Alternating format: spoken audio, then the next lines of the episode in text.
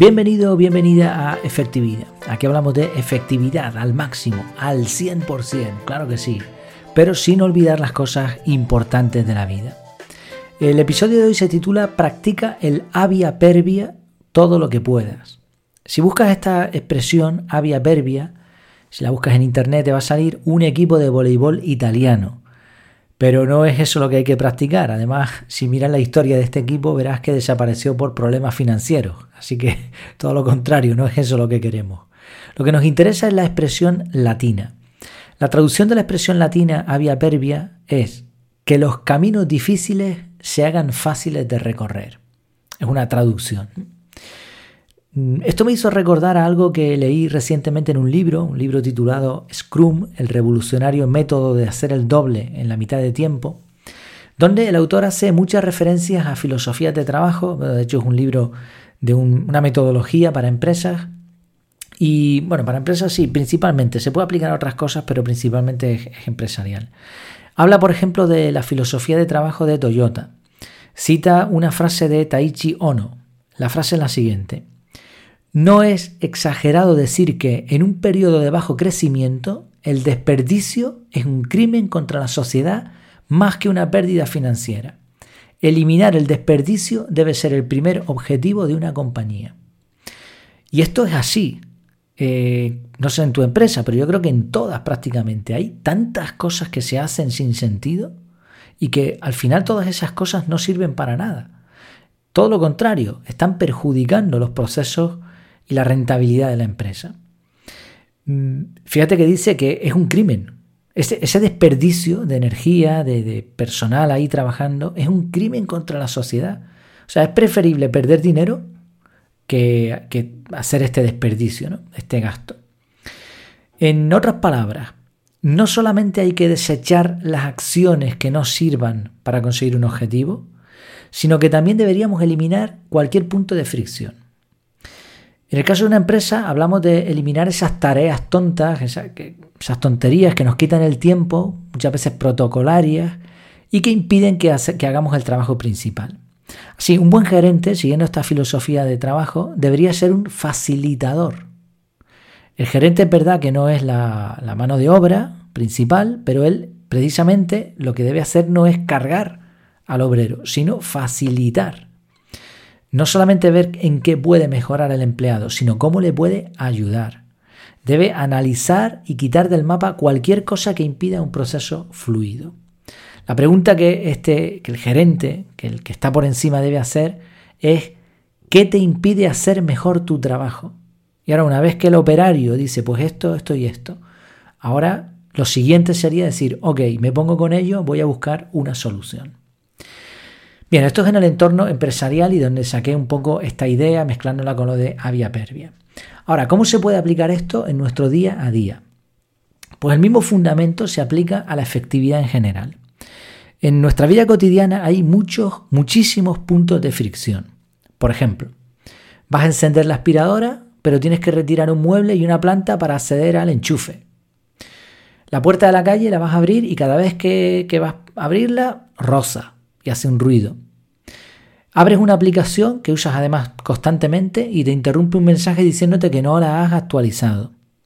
Tienes 20 bolígrafos en el escritorio, pero ninguno funciona bien. Y vas a coger uno, ah, no funciona, venga, otro, otro. Cada vez que pones en marcha la lavadora, se cae la perilla porque está rota. Perdiste la funda de las gafas y cada vez que te las quitas tienes que andar buscando un sitio para guardarlas sin dañarlas, etc. No sé si más o menos ves la idea, ¿no? Son puntos de fricción, son cosas que nos, nos van comiendo la moral constantemente y que nos quitan tiempo y energía. Son tonterías, son pequeñas cosas, pero molestan un montón. Y además nos roban efectividad. Son piedras en el camino. Justo lo contrario a lo que decíamos, esa expresión avia verbia, que los caminos difíciles se hagan fáciles de recorrer. Estos puntos de fricción logran que un camino fácil de recorrer se convierta en algo difícil. ¿Cómo podemos lograr el avia verbia? ¿Cómo se solucionan estas cosas? Bueno, yo te propongo eh, la filosofía del método CAR. Como sabes, el método CAR lo tienes en la página web. Es un método muy sencillo en el que prácticamente, bueno, prácticamente no, todos los inputs, todo lo que nos entra, Toda la información que nos llega a nuestra vida se procesa, se canaliza y se ejecuta, se borra o se archiva. Por ejemplo, ¿cómo haríamos con esto? Vamos a poner un ejemplo cualquiera. Vamos a poner el ejemplo este de la aplicación que te interrumpe diciéndote que no la has actualizado. En el momento en que te encuentras con ese punto de fricción, tienes que capturarlo. ¿Cuántas veces se repiten esas fricciones simplemente porque no hemos tomado nota? Nos olvidamos, seguimos porque tenemos prisa y mañana otra vez lo mismo. Yo lo que uso es Google Keep. Normalmente, además, grabo una nota de voz y últimamente estoy utilizando el, el asistente de voz y con un par de frases ya se ha quedado la nota registrada. Entonces aquí lo que, lo que haríamos sería anotar actualizar aplicación X, la que sea. Ese es el primer paso. Segundo paso, cuando hacemos nuestro análisis, yo hago un análisis diario, vamos a ver esa nota. Y en la nota dice actualizar aplicación tal. Si es algo que mm, se tarda muy poco, lo hacemos en el momento. Y ya está. Ya hemos eliminado el punto de fricción. A lo mejor es algo más complejo. Entonces vamos a dedicar, aunque sea un par de minutos, a pensar en cómo vamos a eliminar ese problema. Si damos con la solución, o si sabemos cuál es la solución, bloqueamos un tiempo para llevarla a la práctica, para tomar acción.